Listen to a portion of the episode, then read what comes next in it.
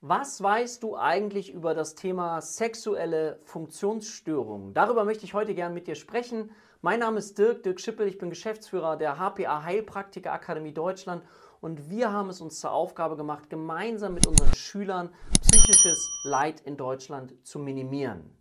Und deswegen begrüße ich dich zu einer neuen Ausgabe Traumberuf Heilpraktikerin für Psychotherapie mit so einer Folge, die ich mal genannt habe, was ist? Ja, ich habe gemerkt, dass ihr das gerne mögt, dass ich mal versuche, so ganz komplex reduziert erstmal euch vielleicht in ein Thema ein bisschen hineinzubringen. Wenn du bei uns in der Ausbildung bist oder wenn du beispielsweise den Videokurs hast, den ich gemacht habe, dann wirst du da ganz, ganz viele Stunden Material zu finden, Jemand hat mal ganz, ganz netterweise gesagt, Mensch, er würde gern jeden zweiten Tag ein Video von mir bekommen, wenn dich das Thema wirklich interessiert und du sagst, du möchtest ganz viele Stunden von mir hören. Ich habe, glaube ich, mittlerweile 250 Stunden Videomaterial aufgenommen, wovon du, wenn du magst, dann profitieren kannst. So, lange Rede, jetzt wollen wir mal ein bisschen einsteigen. Das Thema sexuelle Funktionsstörungen. Lass uns mal erstmal wieder versuchen zu schauen. Ich bin ja mal so ein großer Freund von grob zu fein. Und wenn wir jetzt Klassifikationssystem ICD-10 ausgehen, dann lass uns mal überlegen, okay, wo wird das denn einsortiert? Okay, wir sind im Bereich F5. Verhaltensstörungen, um es ganz komplex reduziert zu sagen. Was ist denn in der Kategorie F5 noch alles drin? Weißt du das?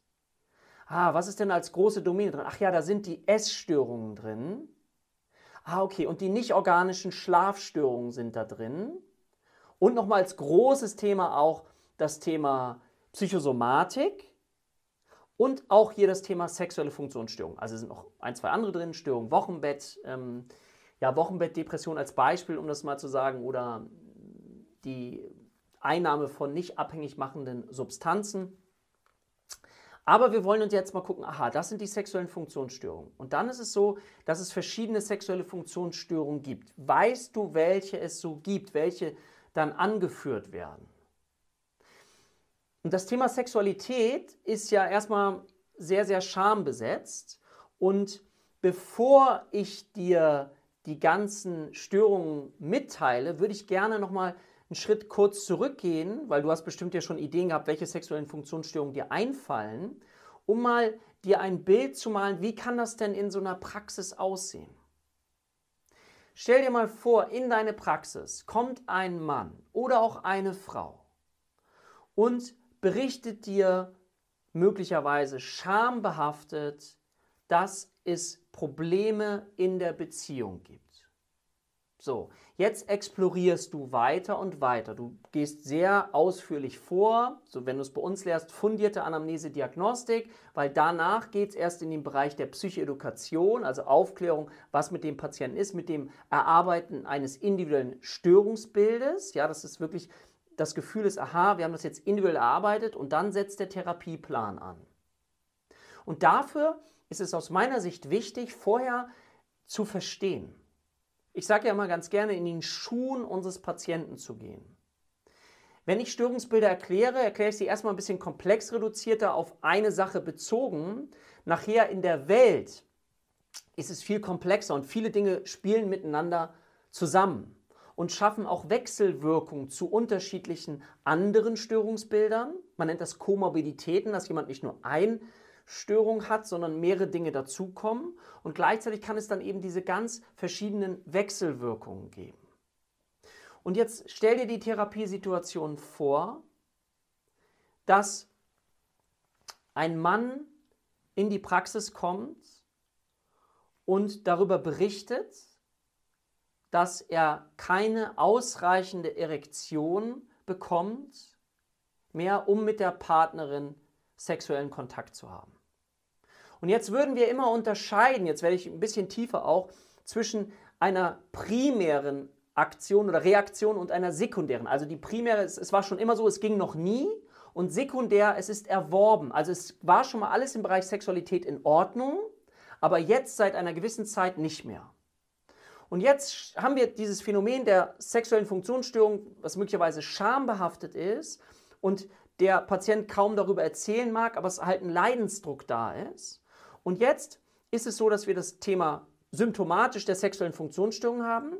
Aber für uns, wenn wir tiefer eintauchen wollen in die Anamnese-Diagnostik, in die Psychotherapie, dann ist es wichtig, dass wir Forscher werden und versuchen zu erkunden. Also das heißt, was ist jetzt gerade zum Beispiel in der Partnerdynamik los? Was ist individuell bei der Person, bei dem Betroffenen los? Gibt es zum Beispiel das, was er dann berichtet, wenn wir uns das erzählen lassen, wenn wir eben lernen, richtige Fragen zu stellen? Das ist auch eine Grundlage für diesen Kurs Heilpraktiker für Psychotherapie, dass ich lerne, richtige, wichtige Fragen zu stellen, die ich vorher vielleicht nicht weiß, dass ich einen Zugangsweg zu dem anderen Menschen bekomme und zwar auf klar auf einer Anamnese-Diagnostikweise, aber eben auch auf einer tieferen Verständnisebene. Und dann berichtet der Patient möglicherweise davon, dass er gerade extrem unter Druck steht im beruflichen Bereich, weil er hat gerade noch eine Beförderung bekommen, die ihn sehr stark unter Druck setzt. Er hat Leistungsdruck in seinem Leben. Gleichzeitig ist es so, dass die Frau möglicherweise, ich konstruiere das jetzt einfach ein bisschen, einen Kinderwunsch hat und es soll doch jetzt langsam mal in Richtung Familie gehen. Und möglicherweise ist der Betroffene, der Mann, in dem Gefühl sagt, oh nein, ich, ich möchte noch gar nicht, ich, ich habe so einen ganz tiefen Wert Freiheit in mir, den möchte ich gar nicht verlieren. Ich möchte vielleicht irgendwann mal Kinder haben, aber doch nicht jetzt. Und jetzt entwickelt sich neben dem Druck, den er hat auf der Arbeit und gleichzeitig dem Druck, den er hat, oh Gott, ich habe möglicherweise Angst, dass meine Partnerin jetzt schwanger werden könnte, entsteht so eine Art multikausales System, was dafür sorgt, dass der Patient anfängt, möglicherweise nachzudenken. Und wenn du dich mit Sexualität beschäftigst, dann gibt es unterschiedliche Gefühlsintensitäten, also einerseits diesen tiefen Verbindungswunsch, mit dem anderen zu verschmelzen, in einen Bereich einzutauchen, auch mal loszulassen was großes Problem ist, die Kontrolle mal zu verlieren, um etwas Gemeinsames, ganz Tiefes, Liebevolles, Verbundenes, näheorientiertes Einheitserleben zu spüren. Oder vielleicht auch eher so was Triebhaftes, was auch mal richtig Männlichkeit oder Weiblichkeit, ja, das muss gar nicht so zart sein. Es gibt halt unterschiedliche Qualitäten, auch unterschiedliche Wünsche, ja. Da sind wir zum Beispiel jetzt wieder mal ein Verweis, sexuelle Funktionsstörung. Stell dir vor, du bist in einer Beziehung neu und du hast eine bestimmte sexuelle Präferenz, ein Fetisch, den du aber nicht aussprechen kannst, der dann auch wiederum für eine sexuelle Funktionsstörung sorgt. Okay, das nur kurz am Rande. Mir geht es nur darum, ich möchte das kurz mal mit dir aufblättern, was da alles hintersteht und warum das so unglaublich spannend ist. Also, wir haben jetzt bei dieser Person, die zu uns gekommen ist, intrapsychisch etwas. Ja, das heißt, es ist ganz wichtig, eine Anamnese, Diagnostik zu machen, auf diese Person bezogen. So. Und dann dürfen wir das besprechen und da hat vielleicht Angst, dass er die Partnerin verliert. Da kommen jetzt so Bindungsthemen noch mit dazu. Sie möchte ein Kind. Ich habe Angst, dass sie mich verlässt, wenn wir jetzt nicht diese Kinderplanung langsam initiieren. Und dann hängt zum Beispiel wieder intrapsychisch in Bezug auf den Patienten, können wir ein bisschen tiefer schauen, auch auf das Thema, welche Bindungserfahrung hat der Betroffene selbst in der Kindheit gemacht? Ist er sicher gebunden groß geworden? Jetzt sind wir schon im Bereich der Bindungsforschung, wieder mal so eine Abzweigung genommen ist er sicher gebunden und groß geworden mit ganz viel Urvertrauen oder er unsicher vermeidend groß geworden oder hat er ein, eine Bindung erlebt, die nicht sicher war? Hat er daraus entwickelt, oh, ich muss das und das tun, damit ich geliebt werde, damit meine Bezugsperson bei mir bleibt, weil beispielsweise mein Vater hat mich schon verlassen. Ich bin alleinerziehend groß geworden. Also auch wieder eine Dynamik, die mit reinspielen kann. Also erstmal das ganz Individuelle. Dann weitere Faktoren. Stell dir das mal vor, ich habe es jetzt eben kurz berichtet, wie der Betroffene sich fühlt, was in ihm ist, ob er will das gar nicht, ja. Und jetzt stell dir vor, dass diese mangelnde Erektionsfähigkeit eben dafür sorgt, dass es zu keiner Sexualität kommt. So, jetzt kommt es zu einer weiteren Wechselwirkungsdynamik, die kommen kann. Also in erster Linie möglicherweise, dass die Partnerin Verständnis aufbringt. Ja?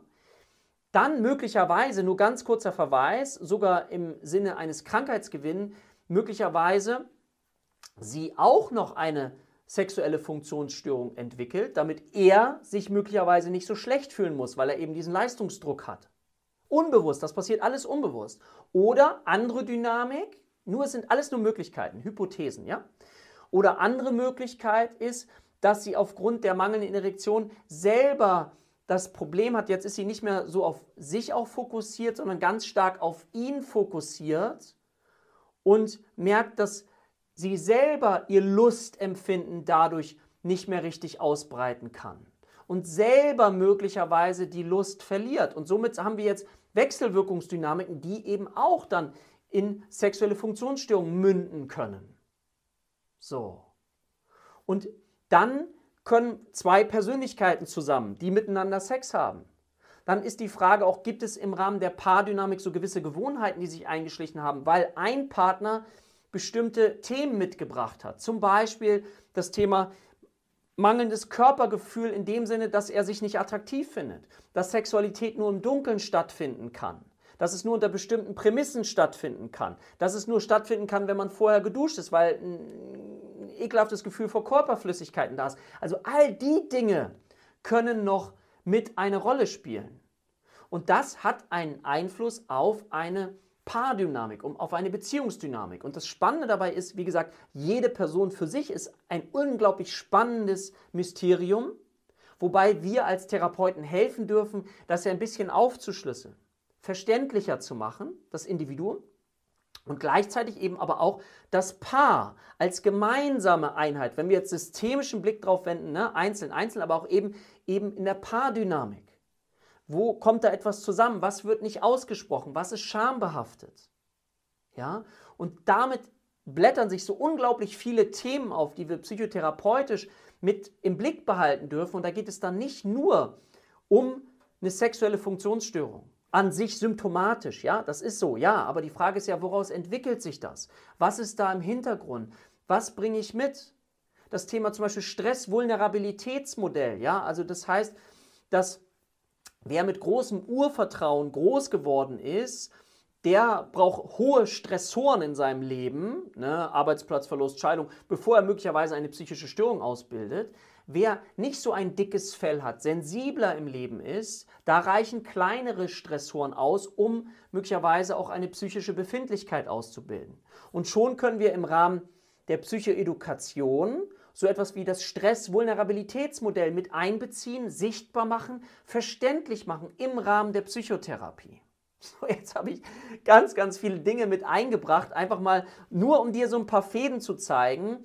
Äh, Im Rahmen der Ausbildung ist es wichtig, das dann ganz strukturiert durchzugehen und verständlich zu machen, um die Dynamiken zu verstehen. Aber ich wollte dir einfach zeigen, wie, wie spannend dieses Thema auch sein kann. Und vielleicht haben wir jetzt einerseits nur einen Fall besprochen. Ne? Das heißt Erektionsstörung, also Versagen genitaler Reaktionen auch genannt. Was haben wir denn noch?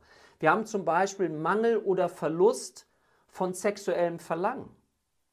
Mangel oder Verlust von sexuellem Verlangen. Stell dir das Thema Geburt vor. Wie ist es danach mit Sexualität? Da gewöhnen sich Partner manchmal sogar daran, dass sie keinen Sex mehr haben. Ich habe Menschen bei mir erlebt, die gesagt haben, dass sie seit drei, vier Jahren keine Sexualität mehr haben, weil dann der Weg, auch dieses zu überwinden, wieder so diese leichte Fremde, die entstanden ist, vielleicht hat man sich sowieso nicht so richtig perfekt verstanden, da wieder hineinzugehen, jetzt ist ja das Kind im Fokus. Und trotzdem ist Sexualität ein Bedürfnis, was wir leben wollen. Ja?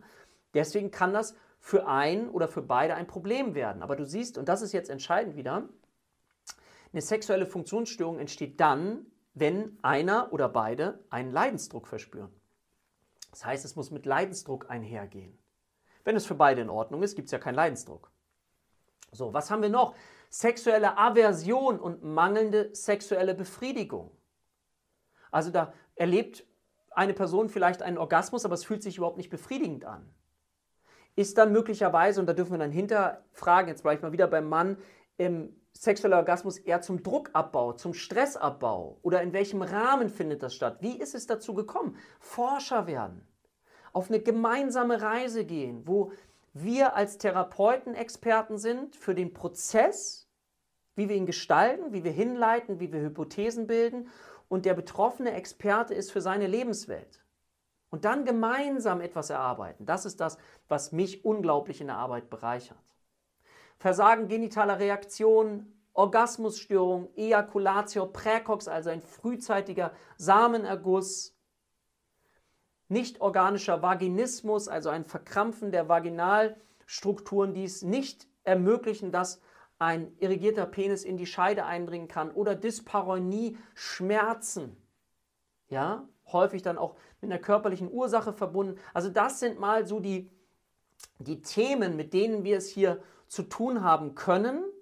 Und neben diesen einzelnen Themen symptomatisch gesprochen, entblättert sich für uns, wenn wir offen sind, wenn wir wirklich tiefgreifend verstehen wollen, eine ganz intensive Welt von einem Menschen, dem wir gemeinsam helfen dürfen, das zu entschlüsseln und gleichzeitig, und das finde ich so schön, nicht nur die Symptome zu besiegen oder zu überwinden, sondern eben ihm oder ihr tiefgreifender so ein äh, Entlastungserlebnis zu verschaffen, um eben an anderen Themen noch zu arbeiten, wie eben an diesem Gefühl von einer Entlastung, an dem Thema Bindung. Reparenting, Wiederbeälterung. Also da kommen ganz, ganz viele Facetten mit rein. Und dazu ist es aber wichtig, dass ich erstmal diese verschiedenen Störungsbilder auch verstehe, mich damit beschäftige, sie gut lerne, gut das verstehen kann, um dann eben die Schritte zu machen, um tiefer reinzuschauen, um zu verstehen, aha, es gibt Komorbiditäten, beispielsweise, wenn ich mich dann immer weiter zurückziehe, dass ich möglicherweise auch in eine Depression einmünden kann. Ja? Und sich daraus weitere Folgeproblematiken ergeben. Und das alles zu entblättern, und ich, mal, ich hoffe, das war nicht zu viel oder zu schnell für dich, die Punkte, die ich da so aufgemacht habe, weil du brauchst das gar nicht alles so nachvollziehen können. Mir ist nur wichtig, ich möchte dir zeigen, wie spannend das ist, wie spannend jeder einzelne Mensch ist. Und deswegen finde ich es so wichtig, dass wenn ein Mensch zu uns kommt in die Praxis, wir ihn auch wieder sehen wie ein ganz unbeschriebenes Blatt.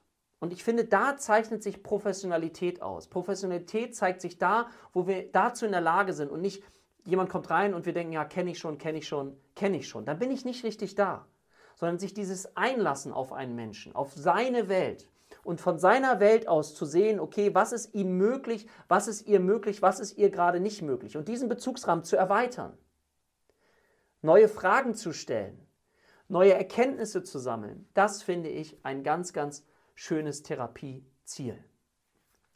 So, ich hoffe, du konntest etwas für, dieses, für dich mitnehmen aus diesem Video und ich freue mich sehr. Wenn dir dieses Video gefallen hat, gib doch dem ganzen Video einen Daumen nach oben. Schreib gerne einen Kommentar rein, ob du diese Rubrik Was ist gut findest, ob ich das weitermachen soll, ob das zu viel war, wie das für dich ist. Vielleicht auch als jemand, der sich mit diesem Thema Heilpraktikerin für Psychotherapie als Berufsbild noch nicht beschäftigt hat, würde mich das mal interessieren. Es ist ja nochmal ein Unterschied zwischen Menschen, die schon in der Ausbildung sind. Das würde mich auch interessieren. Wäre ich dir total dankbar, wenn du was in die Kommentare schreiben könntest.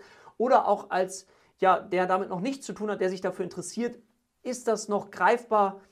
War das vielleicht zu viel? Schick's mir gerne in die Kommentare, dann kriege ich ein Gefühl für dich und ob dir das hilft und dich weiterbringt. In diesem Sinne, ich wünsche dir eine tolle Zeit, freue mich auf das nächste Video mit dir und sage für heute Tschüss, dein Dirk.